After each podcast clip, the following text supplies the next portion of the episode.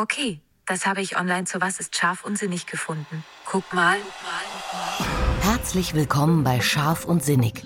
Entscheidendes für Entscheider mit Jörg Schleburg und Dr. Simon Mamero. In der heutigen Episode sprechen wir über die Grenzen und Möglichkeiten der Marktforschung. Braucht es in Zeiten von Big Data überhaupt noch Marktforschung? Wann ist sie repräsentativ?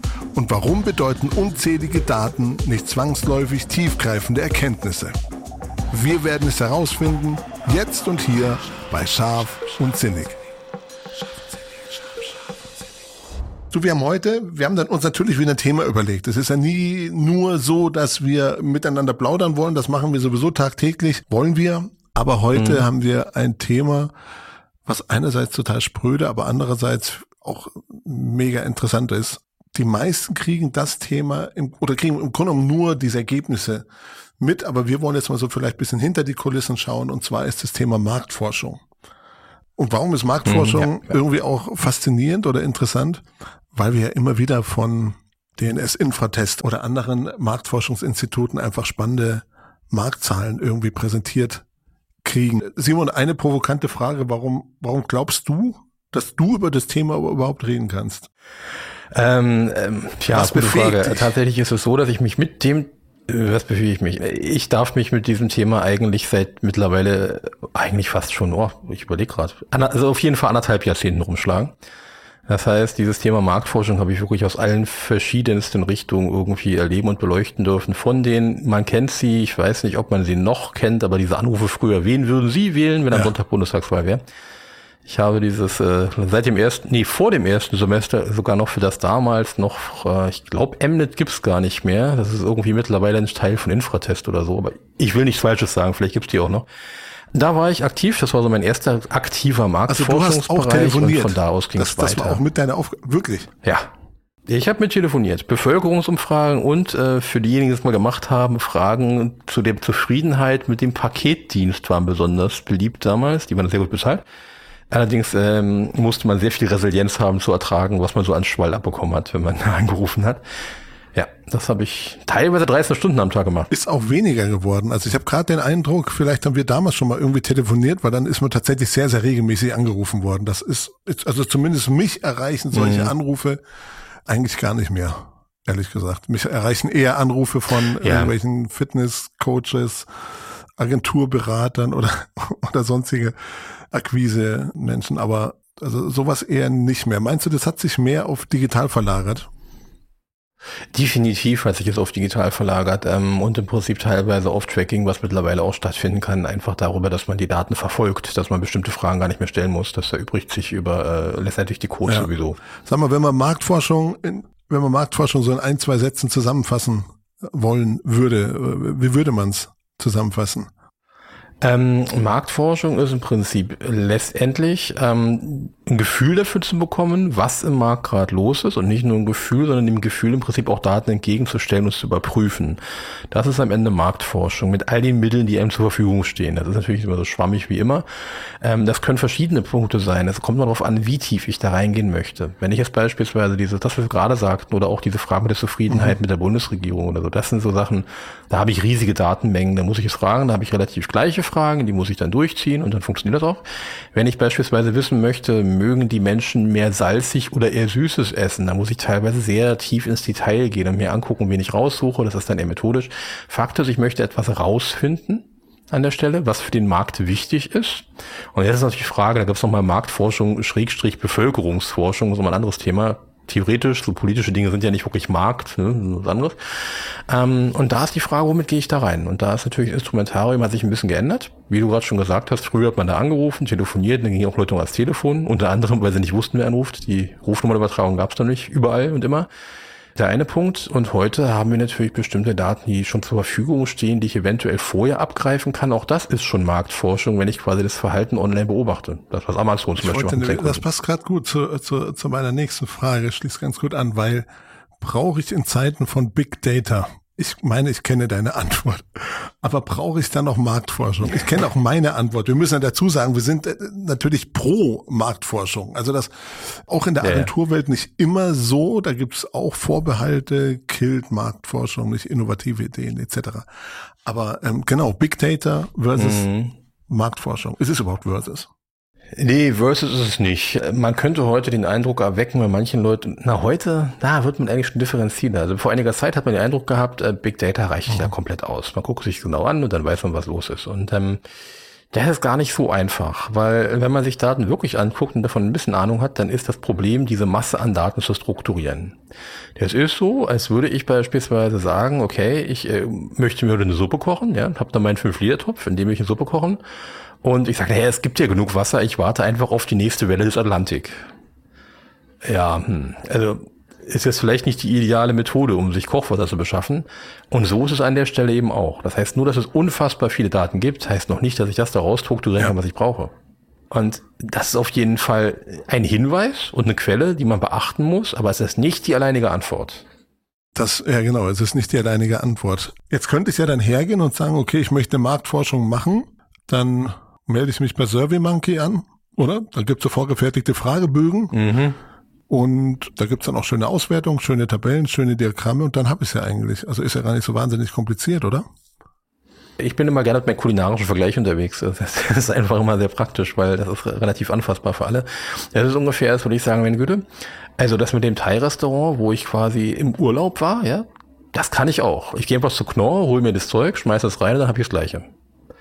Nee, Das war, also das, was ich da zusammenschmeiße, ist natürlich nicht vergleichbar mit dem, was ich da wirklich im Restaurant kriege. Und ähm, wenn ich eine Sache sehe, also gerade als jetzt, äh, ich bin ja an der Hochschule auch für verschiedene, also für Marktforschung, empirische Forschung zuständig, quantitativ, das heißt, ich lehre das auch. Und das eine der schlimmsten Pests, die es gibt, dass heutzutage jeder Student glaubt, der macht mal eben einfach nur einen Fragebogen und dann ist es Marktforschung und knallt das rein. Das ist natürlich Quatsch. Weil ähm, das muss man genau, man muss genau gucken, was fragt man denn da. Da muss man das sich ansehen. Da muss man eigentlich die Messungen durchgehen. Ich will nicht ins Detail gehen, das ist äh, mathematisch ein bisschen nervig. Ist echt nervig. Deswegen sind hier diejenigen, die die großen Fragebögen machen, die machen so einen Fragebogen einmal und passen ihn vielleicht einmal im Jahr an, aber die fummeln ja nicht Weg dran rum. Und das ist im Prinzip genau dieses Survey Monkey. Nur weil ich das mal benutzen kann, heißt ja nicht, dass ich damit irgendwas bauen kann. Also wenn ich irgendwie einen Werkzeugkasten habe, heißt das lange nicht, dass ich Tischlern kann. Ich wollte gerade sagen, deswegen, ich hab, war erst irritiert, weil ich hätte ein großes Nein mir erwartet nach dieser Survey Monkey Geschichte, weil es ist ja in etwa so, wie wenn ich mir bei Amazon ein Skalpell bestelle und dann schon meine, ich könnte ich, ich könnte äh, ein Hüftgelenk operieren oder so. Das ist genau, das eine ist Richtig. das Werkzeug, das, das pure Werkzeug, das theoretisch jeder bedienen kann. Das ist von mir auch wie Photoshop. Ne? Nur weil du Photoshop hast, bist du noch kein Designer mhm. oder Grafiker oder, oder, oder so. Oder nur weil du Word nee. hast, bist du noch kein Autor. So, also da gibt schon noch Unterschiede. Texte kann Richtig, jeder ja. schreiben, aber dass es dann zur Lyrik reicht, äh, das, da ist nicht jeder zu berufen. So. Genau, und so ähnlich ist es dann eben auch. Und, und, und, und eben dieser ganz wichtige Punkt, den du ja auch schon erwähnt hast, die Daten sind da relativ schnell gesammelt, aber was machst du denn dann damit? Ne, also wie wertest du die richtig aus? Vermutlich passieren, wenn die Fehler nicht schon im Fragebogen, im Fragedesign passieren, dann passieren sie spätestens da wenn nicht jemand geschultes, erfahrenes auf die Daten dann schaut. Genau, das sind zwei Punkte auch wieder zu beachten. Wenn ich schon bei der Erstellung bin, wie, wie, du schon sagst, jetzt muss ich mir die Erstellung ansehen, dass die, da gibt es bestimmt einen Katalog, wie Fragen zu stellen sind. Sie dürfen halt nicht widersprüchlich sein, sie müssen eindeutig gestellt sein, sie dürfen nicht und so weiter. Da gibt es einen Katalog, wie man das macht. Das geht vielleicht noch. Das kann man sich runterladen und bekommt das hin. Das, das geht. Dann über die mathematischen Modelle, das lassen wir beiseite, das wollen die meisten sowieso nicht. Aber spannend ist schon dann ein ganz großes Thema, äh, die Stichprobenziehung ist das, was ich da herausziehe, überhaupt das, was mir was bringt, informativ? Und der absolute Beweis, dass die meisten, die das machen, wirklich leider diesbezüglich auf dem falschen Weg sind, ist, dass sie immer wieder fragen, wie viel, du, du kennst das, ich verdrehe mal die Augen. ich wollte gerade sagen, das ist unsere, unsere Diskussion. Wie viel ja. Befragte waren denn das?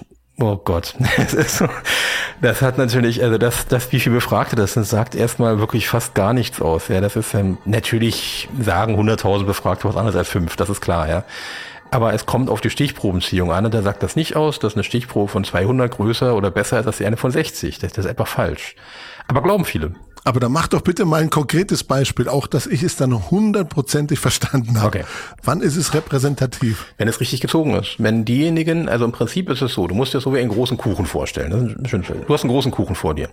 Und da gibt es verschiedene Kuchen. Einerseits haben wir einen Kuchen, sagen wir mal einen Sandkuchen, der ist wirklich ein Teig. Den schneide ich auf und da ist völlig wurscht, wo ich das rausschneide. Das ist immer das Gleiche. Dann habe ich aber meinetwegen Kuchen ja. wie eine Schwarzwälder Kirschtorte. Die hat verschiedene Stockwerke, da ist vielleicht ein Stück, meinetwegen an der Stelle müsste ich darauf achten, dass ich die Kirsche mit drin habe, an der Stelle und so weiter, ne? Streusel, ja, sowas halt. Das heißt, ich muss das Stück auch so rausschneiden, dass es so aussieht wie die anderen Stücke. Und nicht einfach nur einmal rumschneiden und sagen, Moment, ich habe jetzt die obere Seite abgeschnitten, ja, da habe ich nicht ein Stück Sahne mit drin, kann also nicht stimmen. Das heißt, ich muss es so schnibbeln, dass ich das richtig schnibbel. Und das ist die Kunst an der Stelle. Das heißt, ich brauche dafür mal, ich möchte jetzt nicht zu technisch werden, aber ich brauche mindestens eigentlich 30 Befragte, um das gut zu machen. Das hat mathematische Gründe, darunter funktionieren bestimmte Tests nicht. Und wie viel ich da drüber habe, ist erstmal nicht wesentlich. Ich muss ihn nur korrekt ausgewählt haben. Diese Episode präsentiert Ihnen die Agentur von Vorteil. Employer Branding für Deutschlands beste Arbeitgeber. Datenintelligenz, punktgenaue Analysen, individuelle Kulturentwicklungsprozesse und kluge Kampagnen. Das lässt Sie verlässlich planen und als Arbeitgeber strahlen. Vielleicht machen wir es noch mal ein bisschen konkreter. Wir stellen uns vor, mhm. wir möchten die Frage beantwortet haben, wie wichtig, machen wir ein Beispiel, wie wichtig ist Nachhaltigkeit für die Gen Z? Okay. So.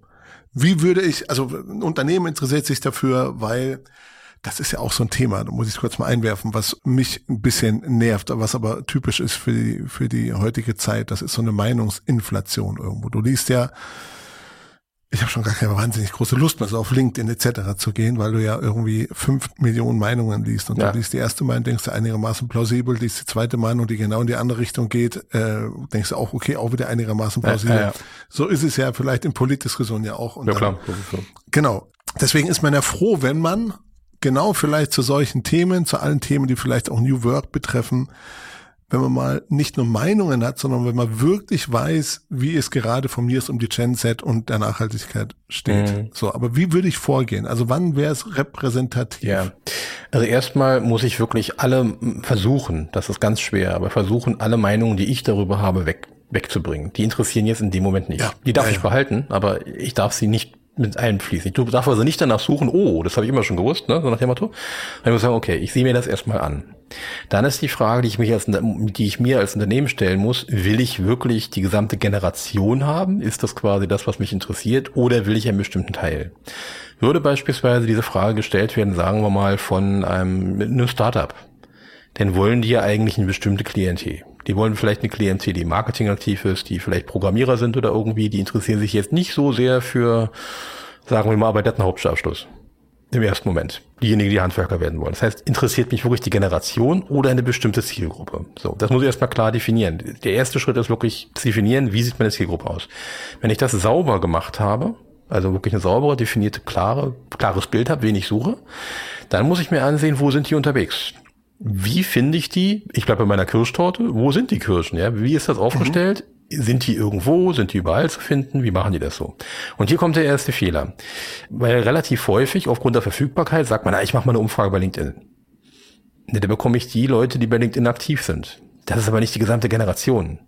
Also der Kanal, die Kanalprüfung ist also der wichtige Punkt, den ich da nehmen muss. Sind die alle online? Sind sie nicht online? Sprechen sie online wirklich? Oder habe ich nur Meinungsführer, die irgendwas erzählen und der Rest schweigt? Das ist im Prinzip der Punkt. Die erste Frage, die ich mir beantworten muss, kriege ich die alle überhaupt über Online-Umfragen? Muss ich das anders machen oder habe ich da eine Verzerrung? Mein Lieblingsbeispiel, ich hatte mal eine Absolventin, und wir haben uns die äh, Antworten angeguckt am Ende des Tages, eine Kollegin und ich, und gesagt, das ist aber komisch, weil die sind sehr begeistert gewesen von irgendwelchen, von Naturdingen und, und sehr viel für Vegetarismus gewesen. Ich dachte, ja, okay, die Generation denkt vielleicht so, aber so extrem, das waren fast 60 Prozent, das ist ja komisch. Wenn das stimmen würde, dann würden bei McDonalds nur noch alte Leute einkaufen. Also irgendwas ist da schräg. Wir haben dann festgestellt, sie hat gesourced über einen Bereich, wo ausschließlich äh, letztendlich Personen, die im Reitsport sind und sich für Heilpraktiker interessieren, aktiv waren in der Gruppe. Ja gut. Also, dass es da eine Menge Vegetarier gibt, das überrascht mich jetzt nicht. Also, ähm, da haben wir eine Verzerrung und die müssen wir versuchen zu vermeiden. Letztendlich kann es zum Beispiel auch sein, dass wir wirklich meinetwegen an die Schulen gehen müssen und mit den Leuten vor Ort sprechen müssen. Oder wir müssen sehen, wo haben wir die Vertreter. Wenn wir das dann haben und das dann wissen wollen, wirklich, wir wollen mit allen sprechen, dann müssen wir wahrscheinlich einen Methodenmix machen. Das heißt, wir müssen Interviews durchführen. Wir müssen uns die Bevölkerungszahlen angucken, wie viele gibt es denn davon, wo sitzen die, welche Berufe haben die? Und dann müssten wir in den verschiedenen Berufen eine sogenannte geschichtete Stichprobe machen, müssten uns aus den verschiedenen Segmenten gleich bei gleicher Gewichtung die Leute rausziehen und die Antworten extrahieren. Ist unfassbar aufwendig und interessiert meistens den Kunden, in Anführungsstrichen, den Arbeitgeber auch nicht wirklich, weil der sich für eine eher eingeschränkte Gruppe interessiert, wo wir relativ genau lokalisieren ja, ja, können, wo die sind. Fall.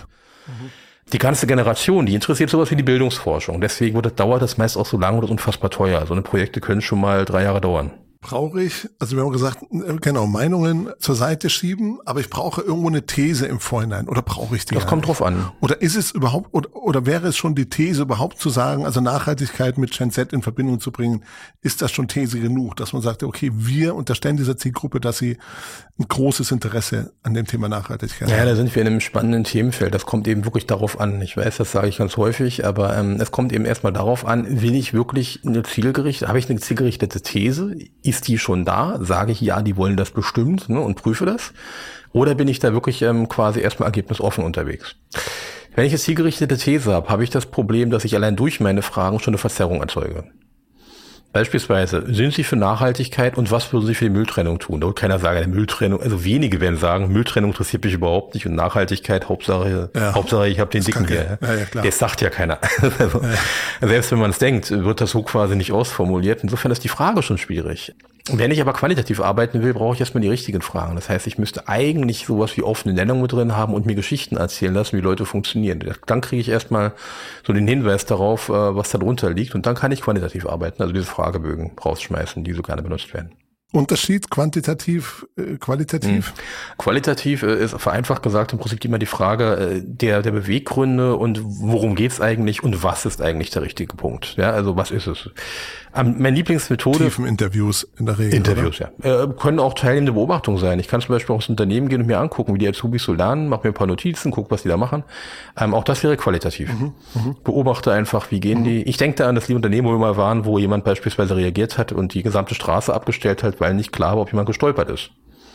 Als da quasi alles ausging bei, bei dem, erstmal geprüft wurde, ob es allen gut geht. Das war typisch qualitativ. Wir waren dabei, wir hätten es notieren können, wir hätten uns die Verhaltensweise angucken können, vielleicht Gestik, Mimik, all sowas kann man sich ansehen. Jetzt kommen wir zum Problem. Das geht natürlich über Big Data gar nicht. Da brauche ich Leute, die das machen, die das können und die, die sich die Zeit dafür nehmen. Das ist einfach aufwendig. Das ist qualitativ. Die Frage, wie viel, das ist immer, und wie kann ich zählen? Und Statistik, das ist immer qualitativ. Also erstmal was, was ist die richtige Frage? Und die nächste Frage ist dann, und wie genau funktioniert das? Die genauen Dinge, die kommen der, bei der, bei der Quanti raus. Also bei, bei der qualitativen Analyse. Was würdest du sagen, wann sollte ein Unternehmen oder ein Arbeitgeber vielleicht auf Marktforschung zurückgreifen? Mhm.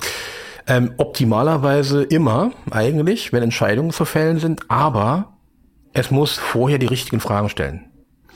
Ich habe heute einen schönen Artikel gelesen, ich weiß leider nicht von wem, das war auf LinkedIn tatsächlich und da sagte eben jemand, ich bin mittlerweile Statistiken leid, weil ich festgestellt habe, 85 Prozent davon brauche ich nicht. Die 15 schon, aber ich lese halt die 85 anderen auch und das frisst meine Zeit weg. Ja, der Jürgen ja. Schmodder da lesen muss, der mich eigentlich gar nicht interessiert. Und das ist das Problem. Viele denken, ich gucke mir die Daten an und ich kriege da voll die Erkenntnisse. Also wiederum jein. Erstmal ähm, ist es im Prinzip so, ich muss die richtigen Fragen stellen, sonst bringt mir das gar nicht. Sonst bin ich im Prinzip wie ein Buffet, weiß aber nicht, was ich bestellen soll und verhungere am Ende. Ja, ich könnte alles essen, esse aber nichts, weil ich nicht weiß, was davon. So Menschen gibt es nebenbei gesagt auch, die hassen Buffets, aber sowas gibt's. Ähm, das ist der eine Punkt. Dann gibt es natürlich diejenigen, die anhand von Datenbewegung erstaunliche Dinge sehen können. Ja, das, das geht teilweise über Software und es gibt diejenigen, die das an Statistiken erkennen können, dass wir, dass wir gewisse Gewichtung haben. Wir nennen das Gravität. Dass wir also eine bestimmte Verstärkung haben und uns fragen, woran liegt das und dann da die richtigen Fragen stellen. Aber das ist, ähm, also solche Leute sind relativ selten und ähm, das ist auch sehr aufwendig. Das ist nicht das, was ein Unternehmer so nebenbei machen kann. Da beobachten wir ähnlich wie bei Astronomie bestimmte Datenhäufungen und sagen, hm, was könnte das bewegt haben? Und geht man, da geht man da tiefer rein an der Stelle. Aber wie gesagt, das ist sehr komplex und beantwortet selten praktische Fragen. Und die meisten Unternehmen wollen doch eher praktische Fragen haben und nicht wissen, was in 50 Jahren die nächste Generation sind. Ich, denke jetzt gerade an unsere Hörer, Hörerinnen, die äh, zum einen vielleicht ein Unternehmen zu führen haben, zum anderen vielleicht entweder im Marketing oder im Personalbereich tätig sind, vielleicht noch keine Berührungspunkte haben. Wie geht man da vor? Also was braucht es zur Vorbereitung? Mit wem tritt man in Kontakt? welche, welche Marktforschungsinstitut oder brauche ich überhaupt eins? Kann ich es irgendwie selber machen? Oder wie geht man am besten vor? Und äh, was braucht dann ein Marktforschungsinstitut, um dann äh, loslegen zu können? Ja, es gibt zwei Möglichkeiten. Entweder ich bin da schon relativ gut aufgestellt, bin orientiert quasi, wenn äh, was ja viele machen, die brauchen einfach nur, das heißt einfach, die brauchen Daten, um ihre KPIs zu füttern. Wo der erste Punkt wäre, KPIs müssen natürlich äh, quasi aufs Unternehmen angepasst sein, die müssen implementiert sein und nicht einfach irgendwelche Key Performance Indicator, die man irgendwo mal gelesen hat, sondern die müssen zum Unternehmen passen. Dann kann ich die bei den Marktforschungsinstituten kaufen. Die kann ich bei Trendance kaufen, die kann ich bei Universum kaufen, die kann ich, also je nachdem, wie ich da aufgestellt bin, bei vielleicht bei Google Analytics kaufen, die kann ich aus verschiedensten Bereichen crawlen. Also das, da gibt's, vielleicht kann ich sogar irgendwo offiziell absaugen. Auch das ist möglich, eventuell, wenn ich eine Abteilung dafür habe. Große Handelsunternehmen haben sowas.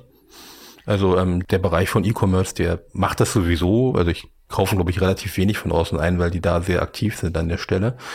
Ähm, das ist die eine Möglichkeit. Und die andere ist eben wirklich möglichst konkrete Fragen haben, die ich möglichst jemandem konkret stelle. Mhm. Und da kann ich, mhm. ich habe diese und diese Frage, die beschäftigt uns, wie lösen wir das?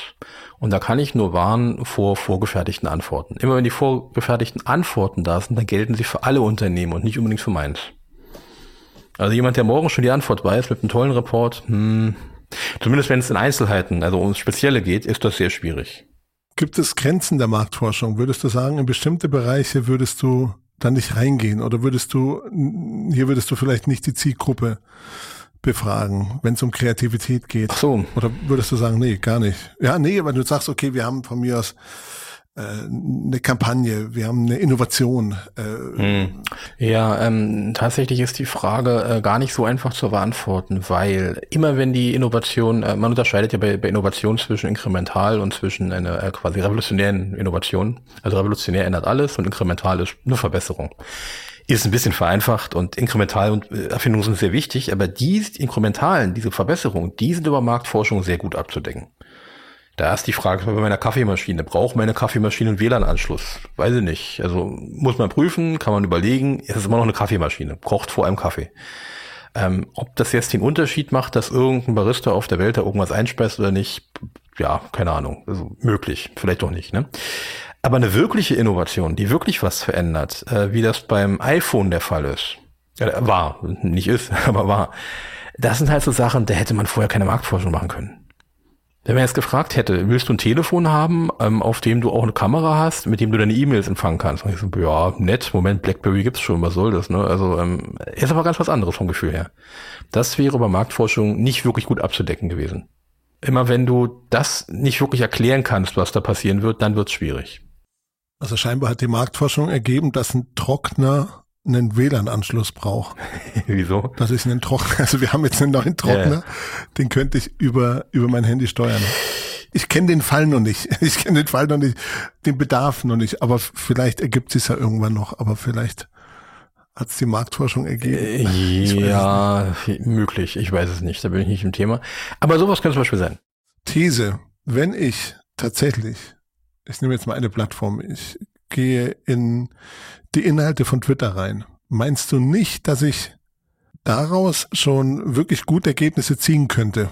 Ich sag mal, wenn ich, ich weiß nicht, ob das jetzt richtig ist, wie ich das sage, aber wenn ich da qualitativ, also wirklich mich mit den Inhalten, nicht nur mit den Stichworten, nach Stichworten suche und dann, okay, das eine kommt zehnmal mehr vor als das andere oder zehn Millionen mal mehr, sondern meinst du nicht, ich würde da schon so ein bisschen die Wahrheit herauskristallisieren können? Derjenigen Bevölkerungsgruppe, die Twitter aktiv ist, ja. Ja, vollkommen richtig. Vollkommen richtig. Vollkommen richtig, genau. All diejenigen, die damit ja. überhaupt nichts am Hut haben, nein. Und das ist im Prinzip das Problem, dass man eben diese Verzerrung hat, dass man glaubt, äh, das schönstes Beispiel, auch statistisch. Wenn man jetzt eine Umfrage, wenn man fragen würde, naja, okay, ich meine, wir haben derzeit eine Wirtschaftskrise, das merkt man, Inflation und so, äh, man merkt es auch irgendwie schon, das, das ist jetzt kein Geheimnis, das kriegt man schon mit. Ja, deutlich. Ja, ja, auf jeden Fall. Ähm, wir haben das also, okay. Und jetzt die Frage, müssen die Reichen mehr besteuert werden oder nicht? Schon dieses Wort die Reichen, da wird es extrem schwierig. Weil sich Leute, wenn wir das statistisch betrachten, bedeutet das, ich nehme das Mittel und gucke, wer über die Mittel liegt, wer deutlich über die Mittel liegt, und da sind die reich. Da sind aber beispielsweise relativ schnell ähm, höhere Beamte, sagen wir mal Ehepaar, höhere Beamte, Eigenheim, die sind reich aus der Perspektive, definitiv. Ob die sich so empfinden, das bezweifle ich sehr stark. Also äh, das ist ein anderes Thema. Die, die würden nie sagen, wir sind die Reichen, um die es hier geht. Doch, doch, das sind die, aber das sehen die nicht so.